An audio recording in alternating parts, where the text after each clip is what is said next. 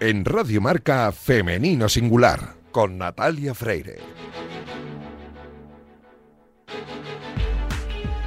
Muy buenos días y bienvenidos a Femenino Singular, el programa que escucháis ahora mismo en la sintonía de Radio Marca. A los mandos técnicos me acompaña Daniel López, cantador, que ya está haciendo que todo suene a la perfección y comenzamos el programa número 205 con la intención de dar espacio y voz a las mujeres de nuestro deporte y no solo a las mujeres de este siglo, sino también a aquellas mujeres que hicieron historia en el deporte a principios del siglo XX. Y para hablarnos de ello tenemos aquí en Femenino Singular al historiador Jorge García. Arrancamos ya.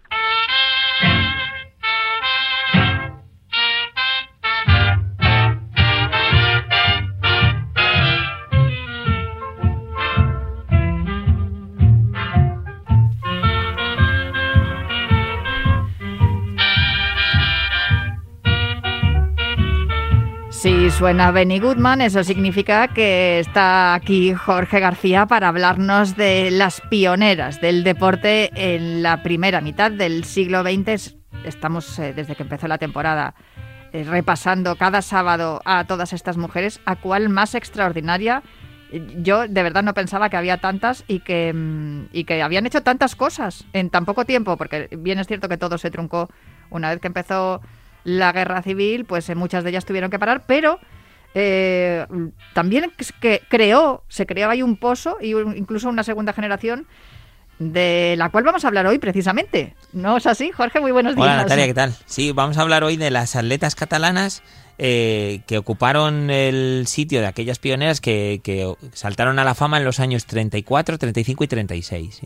Bueno, además es que no sé cómo fue exactamente, ¿no? Pero el, bien es cierto que una vez que mm, estas mujeres dejan de competir, o bien porque se casan, se van, o bueno, o empieza la guerra o lo que sea, hay otras que, que ya las conocen, porque eran niñas cuando es, las mujeres de las que hemos estado hablando hasta ahora empezaron a competir, y ellas deciden que también quieren hacerlo. Es el caso, por ejemplo, de Joaquín Andreu. Sí, hoy lo que vamos a hablar es, no vamos a hablar de una gran deportista, pero sí vamos a hablar de varias de ellas que, que fueron atletas de gran importancia y que vinieron a ocupar, por ejemplo, eh, los, los espectadores que nos escuchen, eh, hablamos hace tiempo de las hermanas Casteltor, no sé si te mm, acuerdas. Sí, que me hablamos costaba un montón decir de el Anatugas, eh, de Mary Morros también. Sí. Hablamos de las atletas catalanas de, de, de, primera generación. Bueno, pues estas, estas de los años 35 y 36, como Joaquín Andreu, eh, vieron, crecieron en el atletismo viendo a, aquellas eh, deportistas. ¿Qué pasó? Que claro, estas fueron creciendo, fueron mejorando y al final, eh, bien porque las anteriores fueron, fueron perdiendo nivel o bien porque se fueron retirando, pues al final ocuparon su, su sitio y en el caso de Joaquín Andreu se convirtió pues eh, en la corredora de medio fondo y de cross más importante que tuvo Cataluña en, en los años 30, sí. Desde luego, porque además es que eh, tenía, ella participaba en varias eh, eh, especialidades, en, en, varias pruebas y además es que hacía récord nacional en un montón de distancias, en 600, en 800, en 2000 metros y luego además lo que tú comentabas, lo del cross. Sí, eh, Joaquina Andreu fue la, por decirlo así, la heredera de Aurora Villa. Ella fue la que, la que le quitó el récord de 600 metros, que hasta entonces era la prueba más larga que hacían las mujeres, pero bueno, el caso es que Joaquín Andreu demostró que tenía tanto nivel que al final se hicieron pruebas superiores. Eh, se empezó a correr el cross, que hasta entonces no se había, no se había corrido, campo a través. Eh, ella ganó casi todas las pruebas, salvo, salvo una. Y también eh, en ya finales del, del periodo republicano, casi en la guerra civil, también corrió la carrera de 2.000 metros, incluso compitió en el extranjero y, y batió el récord de España. O sea, y se posicionó muy bien en el ranking sí, mundial. Dominaba el medio fondo. No es que fuera la mejor europea, pero sí que es cierto que estaba pues, eh, en un ranking alto. Llegó a ocupar, por ejemplo, eh, en el Cross Le, Le, Humanité, por ejemplo, hizo 2.32. Eh, era una, un registro que les, les, le posicionaba entre las 30 mejores de, del momento. Uh -huh. Y bueno, y también en mayo del 36 eh, eh, volvió a hacer 2.36, o sea, eran marcas que estamos hablando de, de, unos registros impresionantes para mujeres de aquella, de aquella época, sí. Ella estuvo practicando el atletismo más o menos hasta 1940 y luego se dedicó a vender flores en las Ramblas, ¿no? Eso Hasta es, es murió en que 2001. para quien no lo sepa, bueno, pues el atletismo en España para las mujeres a partir de la guerra civil eh, quedó muy, muy, muy apartado. No se prohibió, pero sí que es cierto que no estaba nada recomendado y, y bueno, pues eh, una vez que llega la guerra, Joaquina, como tantas otras atletas, tuvieron que, que abandonar la práctica. Ella del atletismo, pero hay otras que eran multidisciplinares, aunque destacaron especialmente en natación, como es el caso de Rosa Raventós. Sí, Rosa, por ejemplo, es... Roser, ¿no? Que Roser como la llamaban, sí, eso es. Eh, era otra de estas mujeres que surgieron a mitad de los años 30 y que, bueno, eh, tanto ella como Joaquín Andreu, las dos, hay que decirlo, que eran eh, dos mujeres, dos atletas que no pertenecían al club femení y eso en la Barcelona aquellos años ya era difícil porque, Sí, porque eran socias prácticamente todas las mujeres que practicaban entonces, deporte en aquella época. Estas dos mujeres, sin ser de ese club, siendo de clubes eh, minoritarios, pues consiguieron alzarse con los primeros puestos. En el caso de Rosa, eh, también eh, corrió los 600 metros y el salto de altura y, y consiguió batir varios récords de, de España. Entre ellos el de eh, tu Aurora Villa. También batió el de Aurora Villa. eh, igual que, que Joaquín, las dos le, le quitaron sus dos récords, Sí. pero bueno, eh, Y también destacó en el, en el cross, Roser, aunque, bueno, lo, como estábamos tenía a comentando... Joaquina siempre delante, pero bueno, ella le ganó una, una de las pruebas y en el resto de pruebas normalmente siempre quedaba segunda. Mm.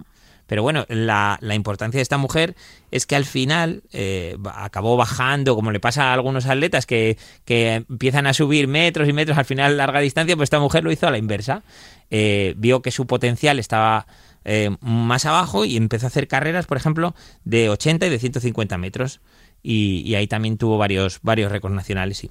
Oye, mm, por último, hay mm, otra mujer, Emilia Trepat Riva, que, que ella, bueno, y Carmen Sugrañes, ¿no? Sí. Dos jugadores, de, de ellas de baloncesto, ¿no? Sí. Que accedieron al mundo del atletismo en el 31, consiguiendo también formar parte de diversos clubes de la ciudad condal y, y también eh, eh, títulos tan importantes como los campeonatos de España. A Carmen Sugrañes ya, ya hem- hemos hablado de Sí. ella en alguna ocasión, pero Emilia Trepat la conozco menos. Mira, Emilia Trepaz, por ejemplo, eh, digamos, si tuviéramos que ponerle una mujer paralela a ella o a una mujer a la que sustituyó, fue, fue a Mary Morros, eh, Mm. porque lo que hizo Emilia Trepaz fue eh, vencer en la mayoría de pruebas de, de velocidad que había en la, en la Cataluña de aquellos años. Y por un problema que hubo, que al final no dejaban competir a las madrileñas en los campeonatos de España, porque hubo unos problemas federativos, al final también se hizo con, con el poderío en la velocidad española. Entonces, Emilia Trepat, que, que tampoco pertenecía al club femení, que, que pertenecía a la FAEGE, bueno, pues esta mujer eh, llegó a batir varios récords de España y ganar los Fa- FAEGE, que tú te crees que todo el mundo lo sabe. Federación de Alumnos y Exalumnos de, los, grupos, escolares. Claro. Es que en la, en la Barcelona de los años 30 surgieron, a raíz del femení, surgieron numerosos equipos en, en ambientes escolares, Mm. en ambientes, por ejemplo, eh, de empresas que tenían sus propios clubes, eh, en institutos, bueno, eh, sedes que hubo por, por varias localidades, como el Júpiter, el Hércules, eh, el Badalona, que tenía Natugas surgieron muchos equipos a raíz del femení y bueno, pues estas tres mujeres, la característica suya es que no siendo del femení conquistaron el atletismo de, de los años 30. El caso de Carmen Sugrañes, por cierto, me, viene recordando mucho porque ella practicaba baloncesto Sí, y sí. practicaba también atletismo y me recuerda mucho a una deportista de contemporánea, Salma Parayuelo, que juega al fútbol y también eh, practica atletismo de gran nivel, las dos cosas. Eh, hay más deportistas que, que, por ejemplo, te voy a recordar una, atleta juega al baloncesto, Carlota Castrejana, Sí, o sea, el ejemplo más claro Sí, lo sí. tienes ahí. Pues Carmen Sugrañes venía a ser una cosa parecida. Era una mujer que le gustaba muchísimo el atletismo, de hecho se inició en el atletismo, practicaba relevos, practicaba velocidad y eso pues le facilitó su, su acceso al baloncesto. Y en el baloncesto tuvo la gran suerte de coincidir no solo con, el, con Encarna Hernández, la niña del gancho, Sí. a la que desde aquí, pues nada, le volvemos a mandar un saludo, como siempre que hablamos de ella, sino que también, pues eh, ella se hizo pareja de Fernando Muscat, Mm. que era el entrenador del Layetá. del Layetá. Y es que Fernando Muscat era eh, internacional por España y de hecho fue uno de los integrantes del, del equipo que ganó la plata en el europeo del, del 35. Entonces, pues esa vinculación con el baloncesto hizo que Carmen Sugrañes fuera una de las eh, jugadoras más importantes, no solo de los años 30, sino también de los años 40. Pues Joaquina Andreu, eh, Rosa Raventós, Roser Raventós, Emilia Trepat y Carmen Sugrañas han sido nuestras eh, protagonistas, nuestras pioneras de hoy. Muchísimas gracias, Jorge. Nos vemos el próximo sábado. A ti, Natalia. Hasta luego. Pues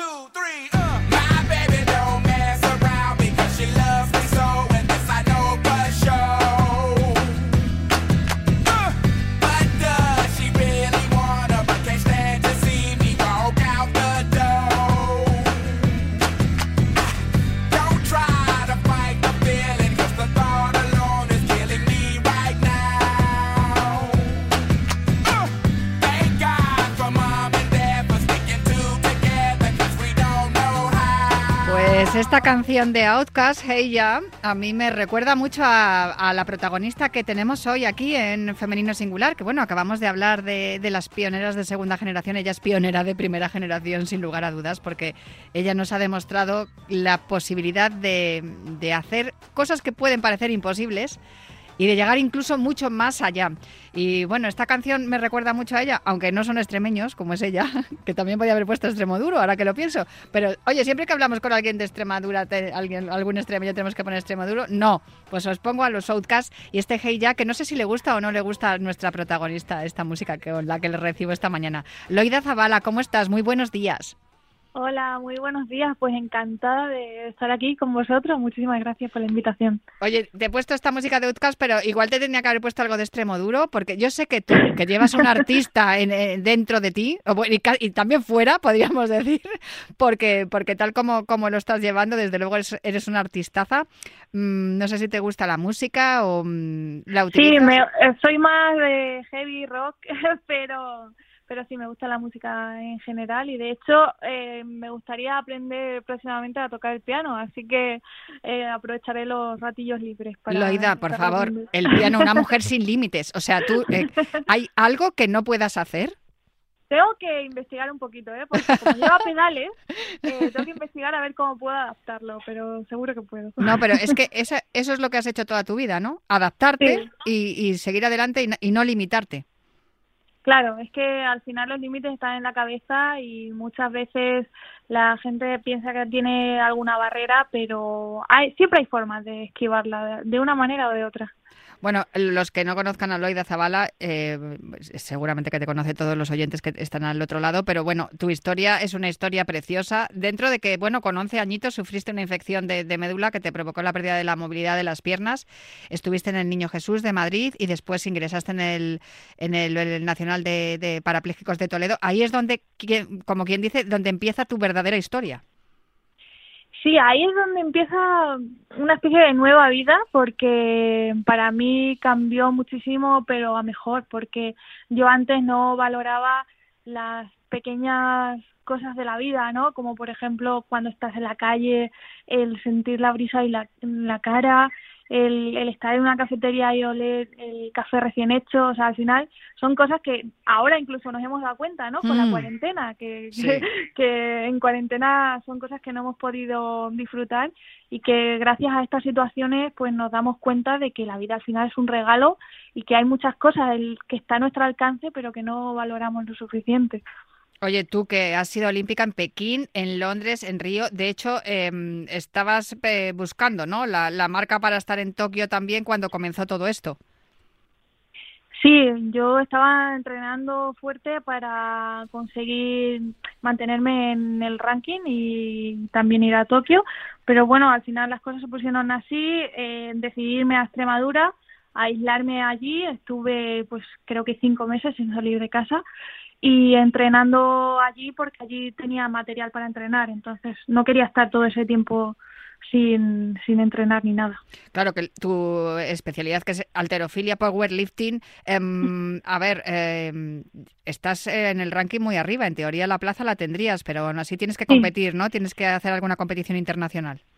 Sí, ahora mismo estamos dentro de ranking, pero aún quedan las últimas pruebas de, de este año, que es hasta junio así que hay que mantenerse. Eh, ahora mismo no sabemos cómo están las demás deportistas, pues un poco de, de incertidumbre, entonces pues tenemos que ir a las copas que podamos. Voy a ir el mes que viene a Manchester y en junio, que es la última copa, voy a ir a la de Dubai y para mantenerme ahí en el ranking, ver cómo van las marcas y demás. Ojo con Manchester, a ver cómo estamos para eh, eh ¿cuándo, ¿cuándo, vas en marzo, ¿no? 25 y 28 de marzo, si no recuerdo mal que es la prueba en Manchester, a ver cómo vas, porque tal como está el patio ahora con Reino Unido, hay, hay loida, de verdad, qué difícil todo.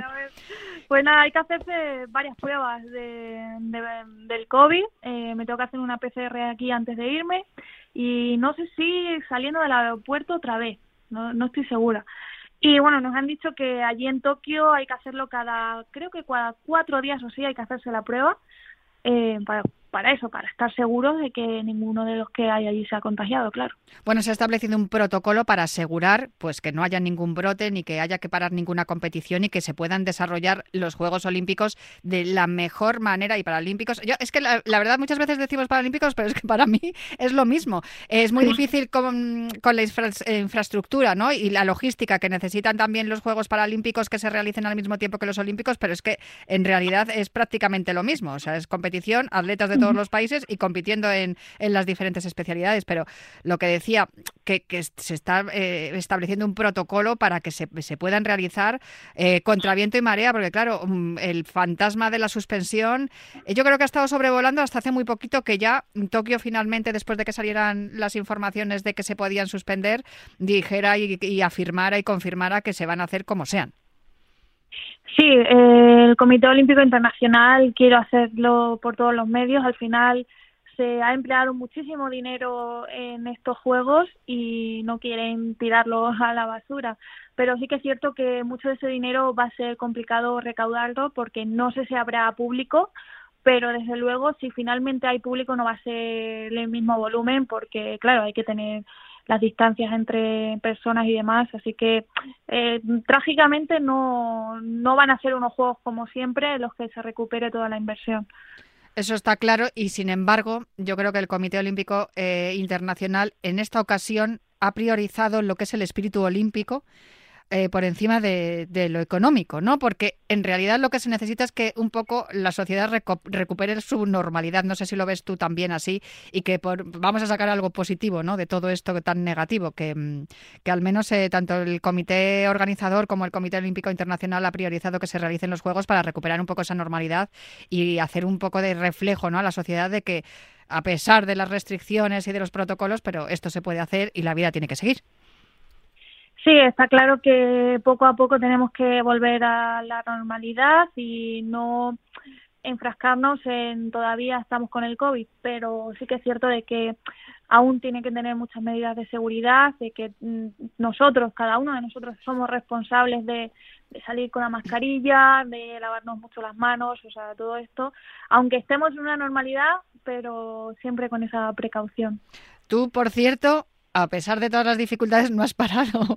Eh, eh, yo creo que has hecho más cosas en este año, en este último año desde que empezó la pandemia. Bueno, no, porque siempre has hecho muchas cosas. La verdad es que eres una mujer muy activa y, no, no te paras jamás. Pero es que mm, ah, eh, has puesto en marcha dos proyectos impresionantes y, uno de ellos además tiene también, tiene también su, su, lugar ¿no? en el Hospital Nacional de Parapléjicos de Toledo, desde donde tú saliste y ahí empezó también tu aventura con la alterofilia, ¿no? Empezaste a entrenar con, para coger más fuerza, para poder moverte con la silla de ruedas y al, al final acabaste pues eh, en los Juegos Olímpicos, en tres Juegos Olímpicos seguidos y, y con un montón de títulos también internacionales y nacionales. Loida, tú sin embargo tienes como una especie de deuda ¿no? con, con la sociedad y quieres hacer algo más.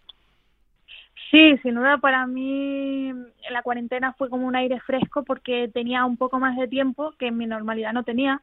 Entonces quise poner en marcha aquel sueño que llevo teniendo hace ya bastantes años y es que en mis inicios en la filia paralímpica eh, no sabía cómo licenciarme para, para tener licencia para competir, no sabía cómo informarme de las competiciones, o sea, había muchas muchas preguntas que poco a poco me han ido ayudando las personas que se han ido poniendo en mi camino y yo siempre he querido ser como esa guía para esas personas que acaban de sufrir un accidente o una enfermedad y que están en el, hospital. Así que eh, un día soñé pues que, que, me gustaría que estas personas que acaban de pasar por, por esa situación que vean que su vida puede cambiar pero a mejor, o sea, no, no tiene por qué cambiar de manera dramática. Entonces, he aprovechado la cuarentena pues para poner en marcha el proyecto y casualidades de la vida o llámalo destino, no lo sé, entré en Instagram y vi de repente una foto de, de un concurso que tenía Iberdrola y dije, ostras, pues aquí podría ir mi proyecto solidario. Y al final ganamos el premio y no solo hemos puesto en marcha el proyecto, sino que además hemos podido ponerlo en marcha físicamente, ya tenemos muchísimo material, aún nos falta por, por llegar, pero incluso eh, la semana que viene tenemos una reunión con el Hospital Nacional de Parapléjicos de Toledo y ya vamos a llevar allí el material, vamos a formar a los entrenadores de allí y tengo pues muchísima ilusión de poder devolverle al hospital lo que el hospital me dio a mí. Qué maravilla de verdad escucharte y, qué maravilla lo que, lo que, que, tienes mucho por hacer, que es precisamente como se llama el, el, proyecto, ¿no? Que se llama Mucho por hacer, que me parece un nombre estupendo y efectivamente hay mucho por hacer y, y toda esta gente que, que, que sufre eh, accidentes, que cualquiera, nos puede pasar a cualquiera, que, que, encuentre un referente, ¿no? Una forma de continuar la vida y de que la vida encima puede ofrecerte cosas maravillosas como ir a los Juegos Olímpicos en tu caso y, o, o simplemente el hecho de, de conocer a una persona con la vitalidad que tú tienes y y hoy hay que agradecerle a Iberdrola, ¿no? Ese, ese Esos premios Iberdrola Supera Inclusión. Y, y bueno, no sé eh, ya me, has dicho que ya estás gastando el dinero que te han dado, ¿no?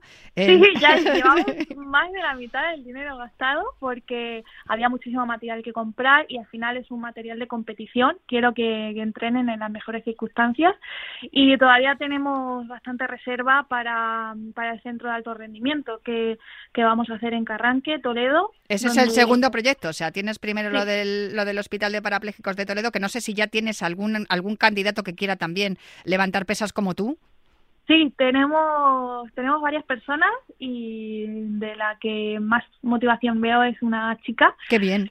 Así que tengo mucha ilusión, mucha ilusión y de hecho mi siguiente meta es que alguien que hayamos entrenado gane una medalla internacional. Así que no, no, es una meta mía. No, está muy bien ponerse objetivos, porque además si no hay objetivos no hay motivación tampoco, así que es necesario. Y lo siguiente, lo que nos estabas contando, ¿no? De Carranque, que, que también es otro, vamos, eh, te, va, te va a cundir el premio un montón. Sí, muchísimo. Eh, es un presupuesto que el ayuntamiento ya tiene aprobado, tiene eh, todo, que solo faltaría la luz verde para que se empiece a crear el centro de alto rendimiento y nosotros pondríamos pues toda la el material necesario para, para entrenar en, en unas condiciones de competición que, que no se han visto hasta ahora en, en España y está muy bien localizado porque al final no solo sería toda la zona de Toledo y alrededores, sino también Madrid, que está a 20 minutos. Sí. Entonces, ahí tendríamos un rango grande de, porque claro, los pacientes tarde o temprano los dan el alta, ¿no? Entonces necesitan seguir entrenando. Y aún nos sobraría dinero para aquellas pacientes que se han dado de alta en otras localidades y ver cómo podemos ayudarles desde, desde donde viven. O sea que en Carranque tendremos un centro de tecnificación, además tendremos el, proyecto en marcha para animar a la, a la, gente que está en el Hospital de Toledo para, para practicar la, la alterofilia. Por cierto que tu entrenador Oscar Sánchez también te está echando una mano, ¿no? Bueno, sin él sería imposible porque yo de entrenamientos no sé nada. yo me dedico a entrenar lo que me dice. Entonces, él es vital. Yo podría darle ayuda a una persona, pero no podría decirle, oye, entrena esto de una manera pues segura, que no se lesione y que pueda mejorar. Entonces, gracias a él podemos cubrir esa parte tan importante del deportista. Oye, leí el otro día eh, la noticia que publicó mi compañera Almudena Rivera, que de verdad que es que es, la mejor haciendo reportajes y, eh, destacaba una de tus frases que le dijiste, ¿no? Este proyecto es mejor que cualquier medalla. Eh, realmente es, tan gratificante el ayudar a, los demás. Sí, es que me he dado cuenta que todo lo que me gusta es como gracias a eso, ¿no? al que en parte puedo ayudar a los demás. A nivel deportivo, pues no solo como con este proyecto, sino compitiendo contra personas sin discapacidad en press de banca de powerlifting, que es otra modalidad deportiva, y ahí he conseguido medallas de oro, e incluso teniendo fiebre, y es una manera de demostrar que la discapacidad no existe. Y también a través de la interpretación, que, que aún estoy en primera de diplomatura y quiero empezar segundo en cuanto termine lo de Tokio. Y, y, gracias a eso pues podría demostrar a mucha gente, sobre todo a los más pequeños, que se puede hacer un papel totalmente igual eh, sentada que de pie. Desde Entonces es una manera de normalizar, digámoslo así, la, la situación de simplemente estar en una silla de ruedas y que se normalice. Ya, no, ya te has adelantado porque te iba a preguntar precisamente por eso, que cómo iban tus estudios de arte dramático. Pues actualmente este año no lo he hecho porque quiero esperar a terminar Tokio. Al final la interpretación desgasta muchísimo en el aspecto emocional hmm. porque llevas tus emociones al límite. Entonces quiero aplazarlo pues hasta después de Tokio y retomarlo de nuevo y también me, me gustaría licenciarme en, psicología, así que así que quiero hacer muchas cosas. Bueno, una de las asignaturas que tendrás en arte dramático será psicología del personaje, precisamente. No sé si te ha picado el gusanillo por ahí. Sí, bueno, es una de las cosas que di en primero de diplomatura, pero la psicología es que siempre me ha gustado mucho porque es la mejor manera que puedes ayudar a los demás y pienso que que puede ser algo también interesante para meter en el proyecto de la fundación, el poder dar asistencia psicológica gratuita pues, a los pacientes que lo necesiten. Bueno, tú ya estás poniendo en práctica una de las cosas que siempre me, me sorprenden, ¿no? O, me, emocionan de todas las deportistas con las que hablamos en este programa, y es que, que hay vida también después de la carrera deportiva, ¿no? Porque parece que te pasas toda la vida compitiendo y una vez que acaba la competición, a ver qué haces. Tú ya te has preparado, o sea, tienes la fundación, el centro de tecnificación, tus estudios de arte dramático. Madre mía, Loida, yo no sé cómo te organizas. La verdad es que eso es algo que se aprende, ¿no? Con el deporte también, y por eso lo quieres trasladar a, a toda la gente que puedes ayudar, ¿no? A organizarte el tiempo, la disciplina, los valores, el esfuerzo y, pues, yo creo que lo estás haciendo bastante bien. Pues si ves el calendario de mi móvil, eh, excepto el jueves de la semana que viene, el resto del mes lo tengo todo ocupado de lunes a domingo. y, es complicado incluso el hecho de tener un tiempo para sacarte fotos para redes sociales, o todo. O para atendernos en Radiomarca, que también. bueno, eso, eso no hace falta, hueco, porque para eso siempre hay. sí, no, la verdad que nos tratas genial, Loide, te lo agradecemos muchísimo aquí en el Mundo Marca.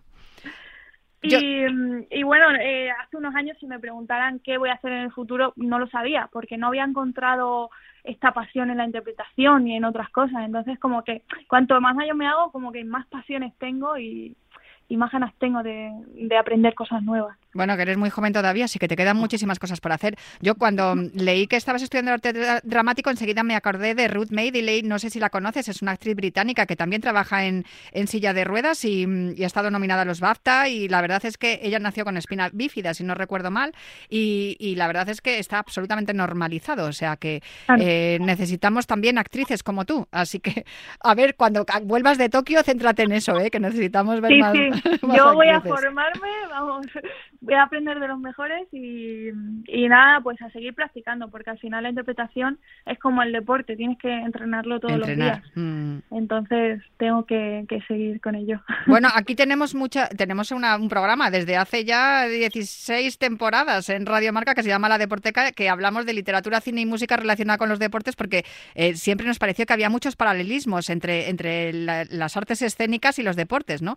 Es, ese ritual que tenéis los deportistas antes de salir a, competir es muy parecido a los rituales que tienen también los actores antes de salir a actuar.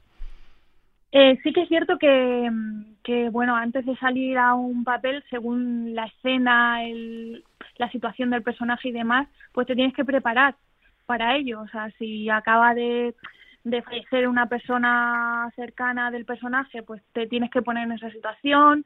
Si acabas de conseguir un premio personaje, pues te tienes que poner ahí.